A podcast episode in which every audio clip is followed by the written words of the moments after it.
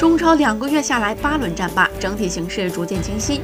上港今年在阵容成熟、教练务实、外援强大的诸多利好条件下，确实在赛季开始以来双线高歌猛进。不过，一旦部分核心成员缺席或者状态不稳，其整体表现立即出现明显的下滑。分析而论，上港假如今年只在中超单线作战，以超级外援加吴磊来抗衡恒大残阵，确实有很大概率成为新王者。但可惜的是，上港在多线作战的干扰下，还不具备保持超高稳定性发挥的能力。到底是上港被多线作战拖残，还是恒大能发挥板凳深厚的优势？恐怕这个问题不会在短时间内被破解。毕竟鲁能和国安今年也不是吃素的。